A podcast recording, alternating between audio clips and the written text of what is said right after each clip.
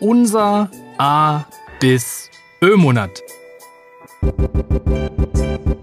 Herzlich willkommen bei den geborenen Anfängern. Der Podcast, der dir dabei hilft, endlich wieder träumen zu lernen, deine Träume zu formulieren, zu verfolgen und letztlich auch zu erfüllen. Viel Spaß beim Zuhören und Träumen wünschen dir deine Gastgeber Stefan Veltl und Sven Tissen. Folge 22. Heute wieder im A bis Ö-Monat Februar und heute mit dem Buchstaben F wie Faulheit. Stefan, Faulheit. Mhm. Was sind deine ersten Assoziationen dazu? Faulheit, ja. Ich glaube oder ich persönlich bin überzeugt davon, dass Faulheit einer der drei Hauptgründe ist, warum wir unsere Träume nicht erreichen. Was macht denn Faulheit für dich aus? Also wie, wie definiert man das in deinen Augen? Wir haben schon mal über das Thema Konsumieren, Investieren, Produzieren gesprochen und das würde ich gerne zu, zu, zur Erklärung sozusagen ranziehen. Und für mich ist Faulheit gleichbedeutend mit Konsumieren. So, jetzt werden wahrscheinlich ganz viele von euch auf mir rumhauen, was auch völlig legitim ist. Aber Faulheit im Sinne von Traumerfüllung bedeutet für mich eben, sich auf diesen Weg zu machen, sich Träume vorzunehmen und dann auf diesem Weg eher zu konsumieren als zu investieren. Oder, oder im Zweifelsfall sogar etwas zu produzieren, nämlich sich auf den Weg zu machen, Leistungen zu erbringen, neues Wissen zu ähm, bekommen oder neue Dinge zu lernen und die dann anzuwenden.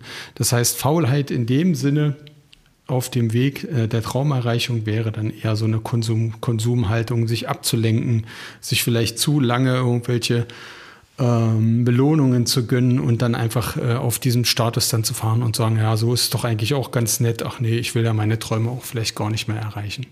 Ja, meine Mutter hat mir beispielsweise immer vorgeworfen, dass ich ziemlich faul bin. Das war auch so. Ich habe Hausaufgaben grundsätzlich nie eingeschrieben zum Beispiel und hatte deshalb auch keine auf. Und bin dann sehr gut gewesen im Schnellschreiben am Morgen vor der Stunde. Und gleichzeitig kann ich aber für mich sagen, dass ich in vielen Themenbereichen überhaupt nicht faul bin. Das ist bei mir sehr neigungs- und themenorientiert. Dinge, wo ich merke, es ist nicht ganz so notwendig, da neige ich schon dazu, mindestens die Themen vor mir herzuschieben. Mhm. Meistens das vielleicht auch auszusitzen und faul zu sein.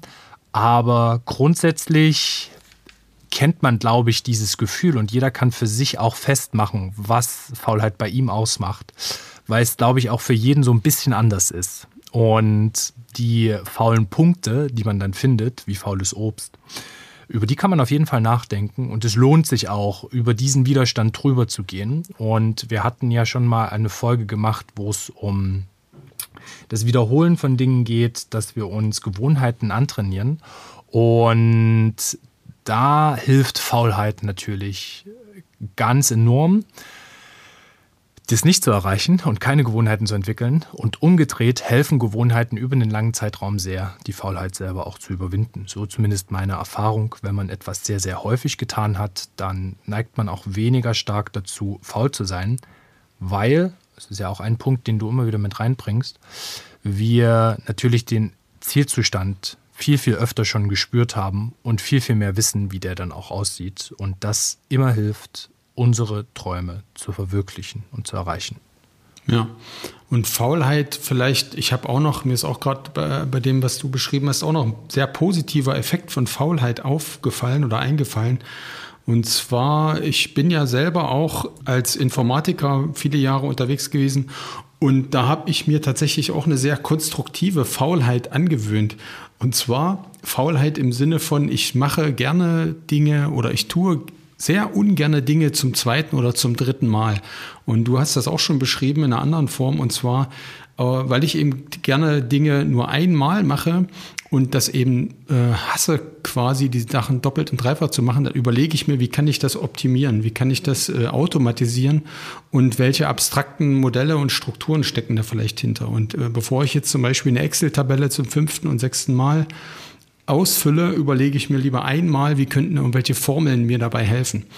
Und dieser, diese konstruktive Faulheit kann euch im übertragenen Sinne auch dabei helfen, letzten Endes äh, schneller und effizienter auch an eure Träume zu kommen.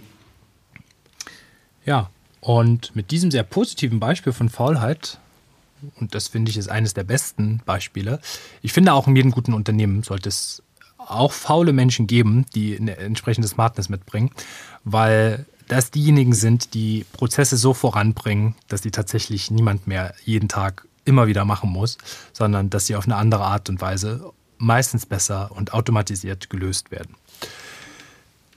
Damit wollen wir abschließen. Wir bedanken uns fürs Zuhören. Wir freuen uns auf euren Kommentar. Vor allen Dingen würde mich interessieren, was ihr von Stefans These haltet, dass Konsumieren gleichzusetzen mit Faulsein ist. Und bis dahin wünschen wir eine gute Zeit. Hört gern morgen wieder rein. Haut rein. Ciao, ciao. Bis bald.